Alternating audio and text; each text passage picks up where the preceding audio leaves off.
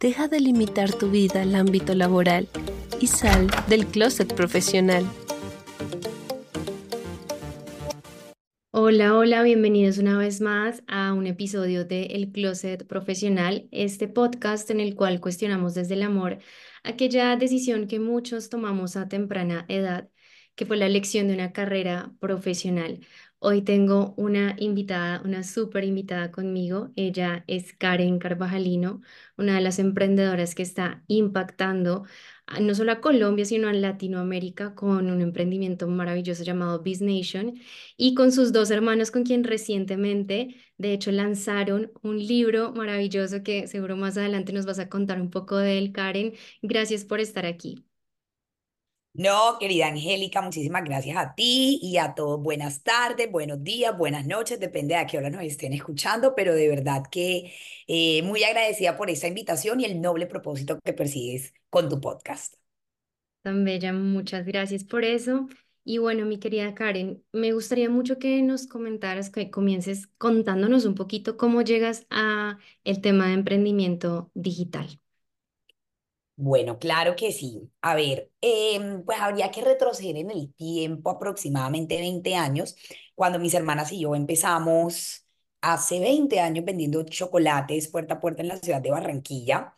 Esto siempre lo menciono porque la gente nunca entiende cómo llegamos de los chocolates puerta a puerta a las ventas digitales. Y la verdad es que el camino que hubo en la mitad fue uno muy bonito porque mm, fue un camino en donde empezamos eh, a dar conferencias. Esto, esto más allá de, la gente no entiende chocolates y conferencias, y es que nosotras vendíamos puerta a puerta literalmente hablando. Entonces, ¿qué pasó?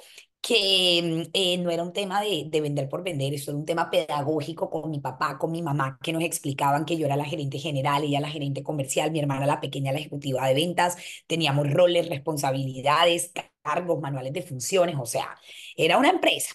Y al vecino mío le pareció muy curioso eh, invitarnos pues a, a, compartir esta experiencia en una de sus clases de maestría en una universidad en Barranquilla y luego alguien ahí nos dijo vengan para acá y vengan para acá y pero vengan para acá y bueno, toda la cosa y, y así nos volvimos conferencistas, para no alargarles mucho el cuento, llevamos 20 años, bueno, cuando empezamos Business Nation, 15 años haciendo eventos eh, presenciales en toda América Latina, en más de 25 países alrededor del mundo. Y en el 2018 dijimos, venga, aquí solamente somos tres Carvajalinos y si queremos impactar el mundo de la manera como queremos hacerlo, no basta solo las tres presenciales, tenemos que empezar a entrar en el mundo digital. Y eso inicialmente fue un poco controversial porque ninguna de nosotras tres tiene un background de tecnología, entonces sería fácil como decir, uy, no, fue madre, le tengo miedo, yo no sé de eso. Y, y no, yo siempre digo, uno no tiene que ser el payaso para ser el dueño del circo, pero tiene que creerse el cuento de su circo, literal. Okay. Entonces, eh, así lo hicimos, así lo hicimos.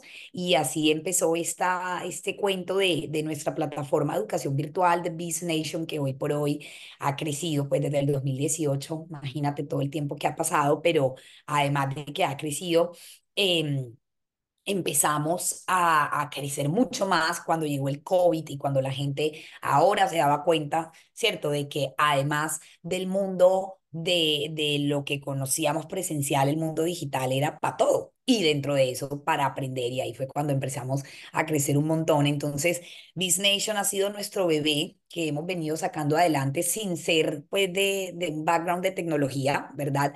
Sin, sin ninguna saber de eso propiamente, pero sí propiamente entendiendo que hay una oportunidad de impacto súper grande en los medios digitales y por eso hoy por hoy seguimos todos los días innovando en cómo utilizar estos canales para poder llegar más y mejor. Súper. BizNation es una plataforma educativa, ¿verdad? Cuéntanos un poquito. BizNation es una, eh, una plataforma eh, educativa eh, súper enfocada a lo que es los programas eh, corporativos, netamente. Entonces nosotros tenemos cursos virtuales que están diseñados para las personas que trabajan en las empresas, ¿listo? Para poder potencializar esa, ese talento humano. Y Nation tiene un primo que se llama BizLab, que es plataforma de educación virtual con propósitos de impacto social. Entonces, ahí hacemos programas de impacto en lo ancho y largo de nuestro país, Colombia, y en otros países como la República Dominicana, como México, como Perú. Eh, y eso nos emociona mucho, porque creo que es la educación vista desde diferentes ángulos, pero queriendo transformar el mundo. Wow, ese de BizLab no, no lo conocía y me parece súper interesante y, y ahora, pues aprovechando que lo abordas tú, cuéntanos un poquito cómo está cambiando la educación desde la pandemia y desde que llegó el Internet, además. Así es. Bueno, eso es una pregunta bien interesante porque realmente, a ver, la, la pandemia cambió no solo la educación, sino el mundo entero. Y eso realmente hay que, hay que, hay que entenderlo y hay que aceptarlo y hay que procesarlo y hay que actuar con base en eso. ¿Listo? Entonces, eh, realmente hoy la educación virtual posibilita el acceso a las personas en zonas que no son las ciudades principales, ¿verdad? Eh, las ciudades grandes, pues donde hay ofertas universitarias y esto y lo otro. El concepto de lo que es la educación cambió, o sea, ya la universidad no es la única manera, ni es el único camino, ni es lo único que es válido, por, por decirlo así, ¿cierto? Em, entonces, realmente hay que entender que las demandas del mercado laboral han cambiado radicalmente y la educación sigue siendo muy como la del pasado y tiene que volverse un poco más dinámica, más activa, más corta y más directo al grano. Realmente son como tantas cosas. Entonces, yo creo que la educación hoy se vuelve lifelong, o sea, se vuelve de por vida, o sea, en cada momento de la vida los seres humanos podemos estar aprendiendo algo distinto y hoy no es suficiente con ir a la universidad y olvidarse que más nunca alguien aprendió algo, o sea, no o realmente uno todo el tiempo tiene que aprender cosas nuevas y todo el tiempo nuevo tiene que entender este concepto de reskilling y cómo volvemos a tener nuevas habilidades y nuevas habilidades que nos permitan tener mejores oportunidades eh, y, y, eso todo hace parte de este nuevo concepto de, de educación. Ok, ¿y por qué crees tú que hay tanta resistencia hasta, hacia esta nueva forma de educación? Porque pues pasa que nos encontramos con muchos padres de familia que están supremamente angustiados porque de pronto sus hijos no saben qué carrera elegir o qué estudiar o qué hacer. Y si de pronto ellos dicen, mira, yo quiero ser empresario, empresaria, pues también pegan el grito al cielo y dicen, no, como así? Tienes que pasar por la universidad. porque hay tanta resistencia hacia estas nuevas formas de educación? Pues definitivamente esto es un tema de creencias culturales. Definitivamente estos son años y años y años escuchando 11, 11 años en el colegio que hay que ir a la universidad, que hay que graduarse con buenas notas, que hay que tener un buen empleo y los papás crecieron escuchando eso y se lo repiten a sus hijos y lo escuchan en el colegio y lo ven en la televisión y lo ven en las novelas y en las redes sociales. O sea, realmente yo creo que esto es una construcción más sociocultural que cualquier otra cosa. Hay otros países como Suiza en donde la educación, digamos, eh, superior dura tres años y son títulos técnicos y el 70% del Parlamento de Suiza está compuesto por gente que solamente, solamente tiene técnicos. Entonces, eh, yo creo que es un tema más cultural de poder entender que la educación corta, variada, dinámica, específica, enfocada es inclusive más efectiva que la universitaria, que hoy por hoy tiene mucho relleno y tiene muchas materias de no sé qué y, y que pudiera ser más más, eh, más efectiva, por decirlo así. ¿Tú sientes que la educación de pronto se ha venido desvirtuando un poco al ser un negocio? no creo que se ha venido desvirtuando. Es que el problema es que no se ha desvirtuado. Yo creo que tiene que desvirtuarse más. O sea, tiene que salir más del molde, tiene que salir más de, de lo que es. Yo no creo que la educación no sea no se ha terminado de salir de la caja porque es un negocio, porque en realidad creo que todas las instituciones educativas tienen un noble propósito en, educar y, en dar herramientas y formar hombres y mujeres y personas que puedan aportarle a la sociedad. Yo creo que el tema no va por ahí, creo que más bien es que es difícil, o sea, es difícil innovar en la educación, es difícil cambiar los sistemas, es difícil hacer cosas diferentes, es difícil imaginarse un mundo acorde, un mundo que cambia muy rápido. Entonces, es como mover un elefante gigante, pero pues no tan rápido como se mueve la industria y demás.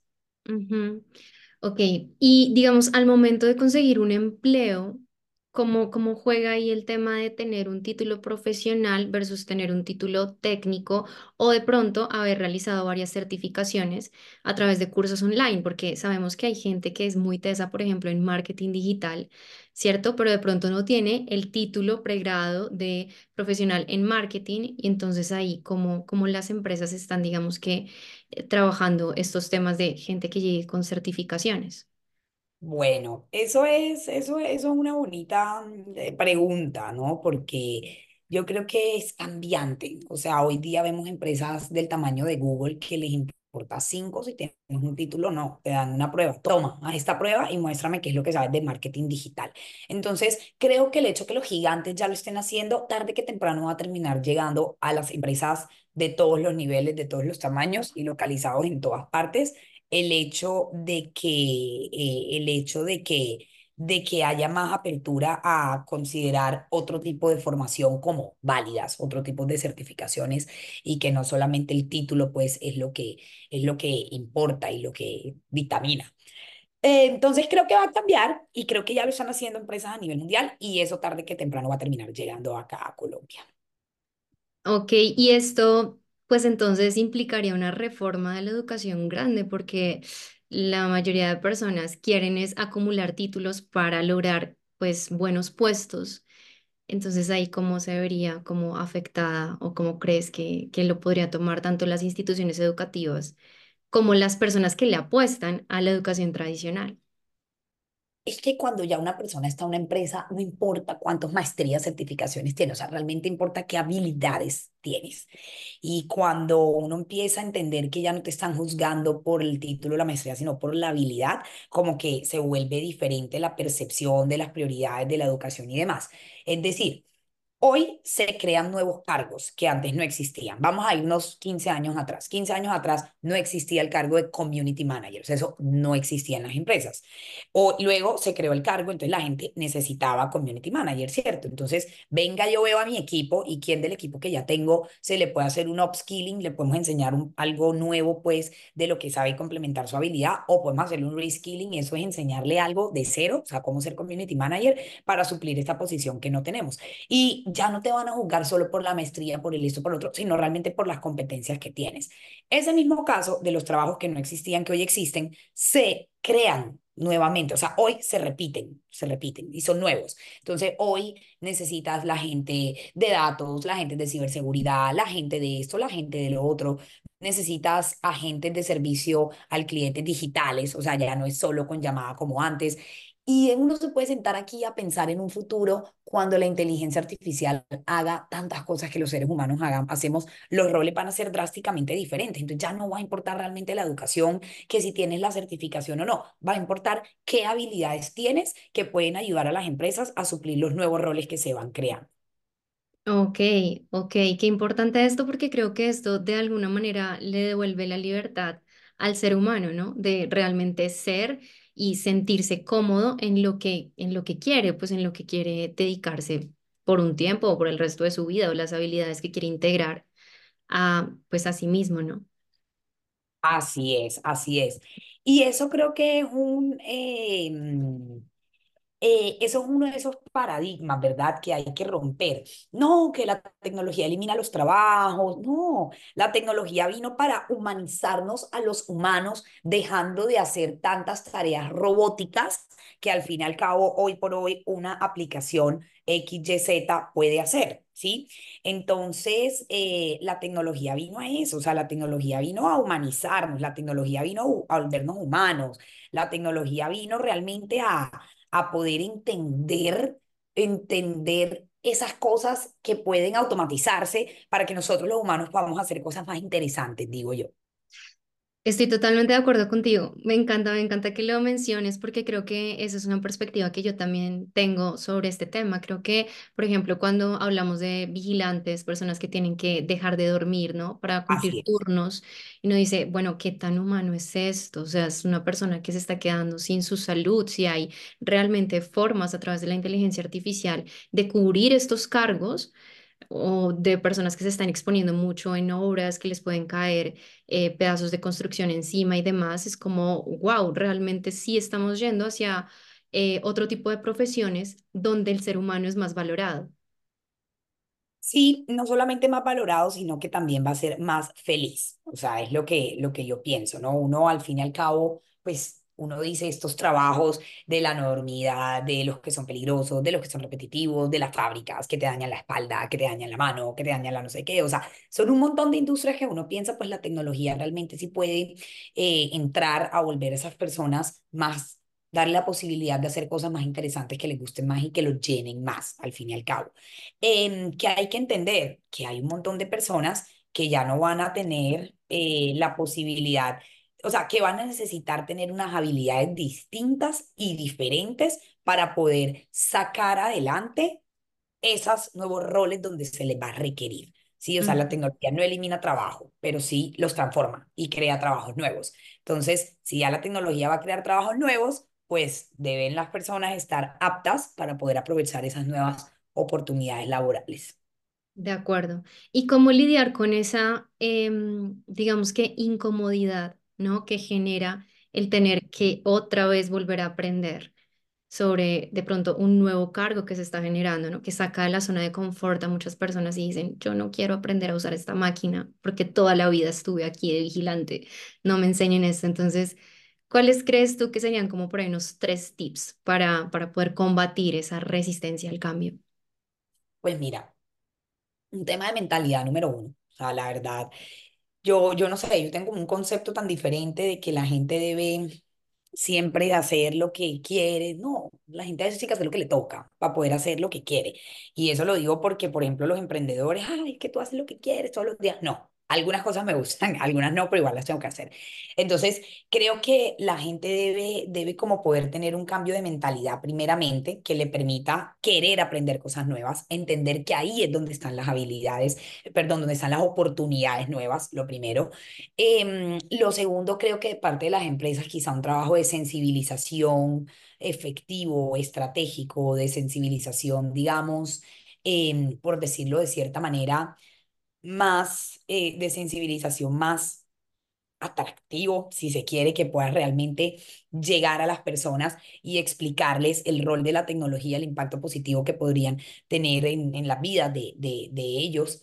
Y pienso que mm, es un tema también de visión, o sea, es un tema de entender un poco el futuro, las tendencias, de entender dónde estamos, para entender para dónde vamos, de entender que esto avanza todos los días y el que no avanza no solamente se queda quieto, o sea, el que, el que se queda quieto no solamente no avanza, sino que además está corriendo hacia atrás, porque el mundo sí avanza rápidamente. De acuerdo, súper.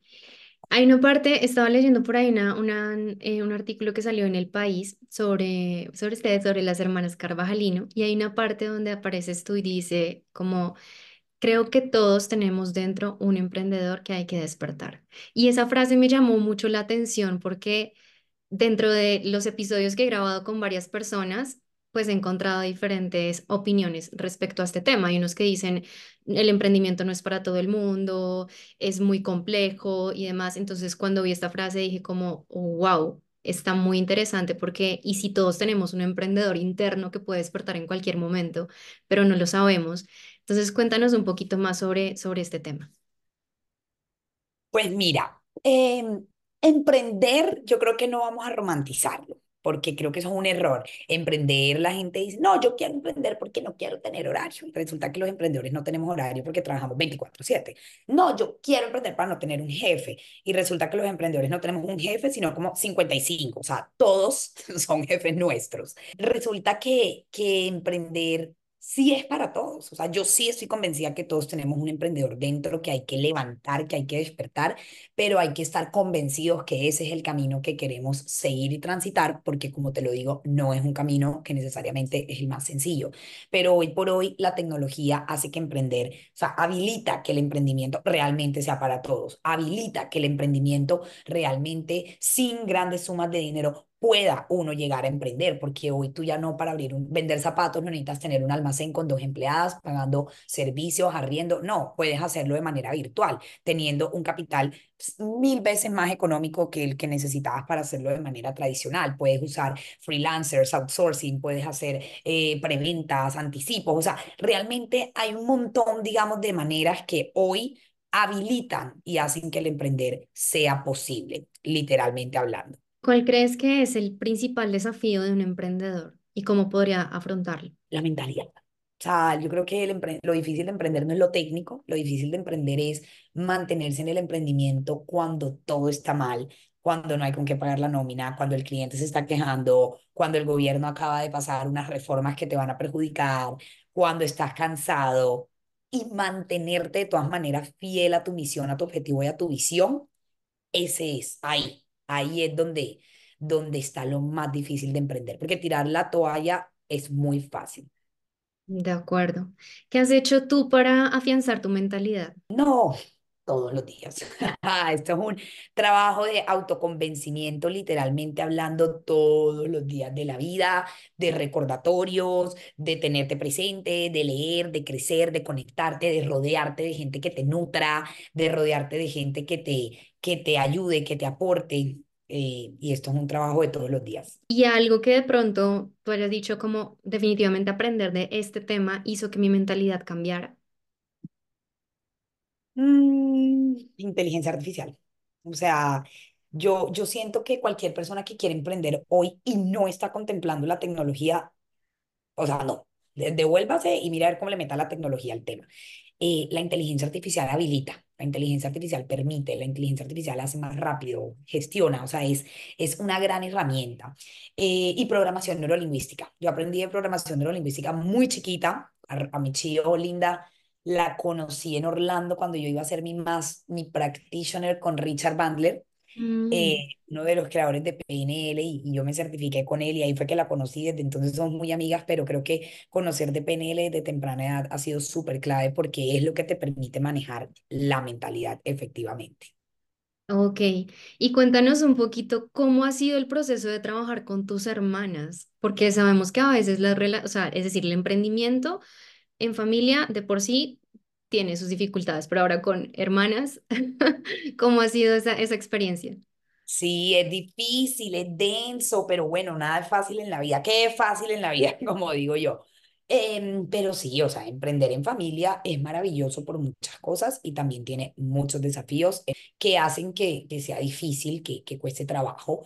Em, de lo más difícil es separar lo laboral de lo, de lo personal. Entonces, aquí en mi casa, cuando estoy con mi hermana a las 6 de la mañana haciendo ejercicio, Daniela me saca el computador y mira esto. No, perdóname, no lo voy a ver, estoy ahora ocupada. O un domingo a las 7 de la noche que vamos a ver tal, o un sábado a las 11 de la noche. O sea, es, es muy normal eh, tener diferencias, por supuesto, es normal. Entonces, el cuento es cuando esas diferencias trascienden la barrera de lo profesional y se vuelven personales, ahí se vuelve como un tema harto, como digo yo, pero cada día creo que buscamos nuevos mecanismos, nuevas maneras de cómo poder volvernos más profesionales en la gestión del día a día y de lo que estamos haciendo.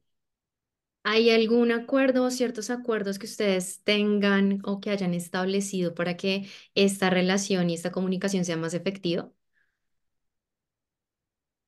Muchos, tenemos muy delimitados los roles, tenemos muy delimitados la, el modus operandi, o sea, tú decides aquí, yo decido acá, te podemos dar nuestras opiniones, pero pues al fin y al cabo tú decides y si celebramos, celebramos todas y si la cagamos, la cagamos todas, no solamente la persona que hizo la decisión. Eso siempre es importante. Tenemos reuniones directivas, reuniones de comités, hacemos squads, o sea, hacemos de cuánta cosa, nos dividimos los proyectos, hacemos, hacemos bastantes cosas, literal. Súper, genial. Bueno, devolviéndonos un poquito a lo que estábamos hablando de, de todo este tema de educación digital y emprendimiento digital y alineándolo un poco más a la parte educativa. ¿Tú crees que este tema de la educación digital puede generar cierto conflicto con, digamos, em, el desarrollo de las habilidades blandas, el poder, digamos, que relacionarnos mejor con los demás?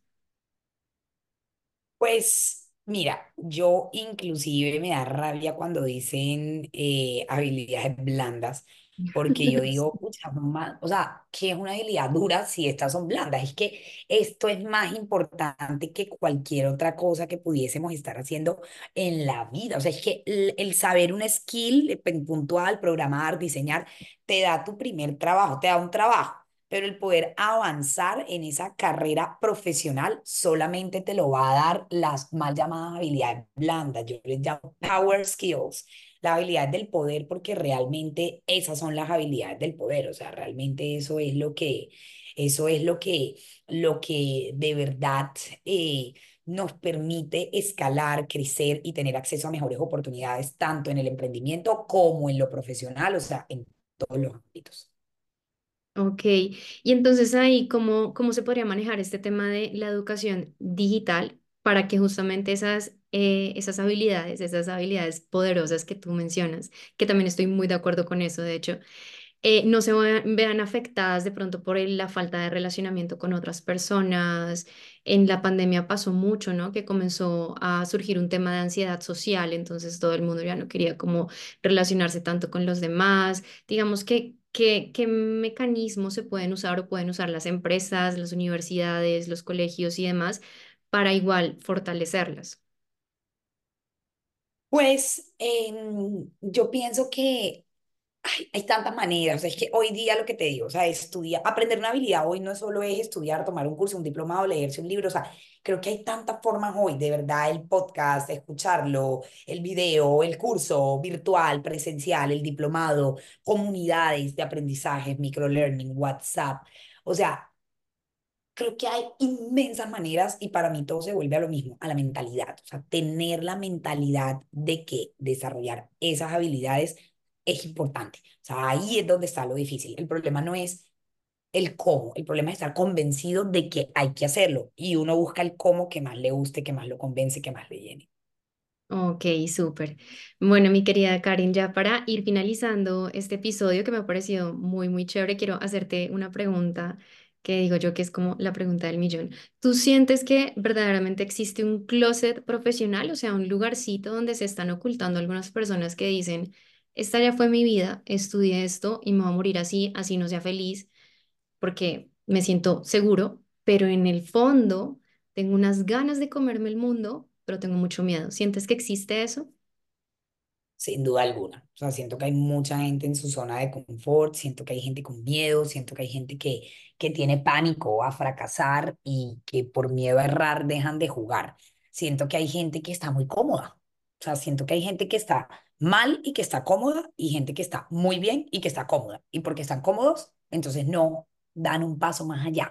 Siento que si hay un lugar donde la gente ya como que en su mente dice, pues ya de aquí para adelante no hay más nada, entonces yo ni siquiera para qué me esfuerzo. Sí siento que eso existe, siento que hay personas que pudiesen estar eh, de verdad, verdad, digamos, mm, haciendo algo que les apasione, que les guste y que les haga feliz y que no lo hagan, no lo hacen porque están cómodos. Y sé que tomar riesgos no es fácil, como querer cambiar de trabajo o la gente que trabaja que quiere emprender, o sea, Eso, es un riesgo y eso no es fácil y no es sencillo y siento que hay gente que tiene muchos, pues tienen sus hijos y tienen responsabilidades y necesitan una estabilidad y eso es entendible.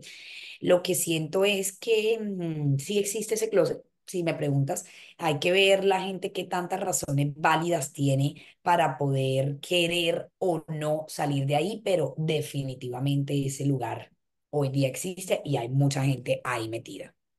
¿Y cuáles crees que son las consecuencias de quedarnos ahí mucho tiempo o más bien por toda la vida?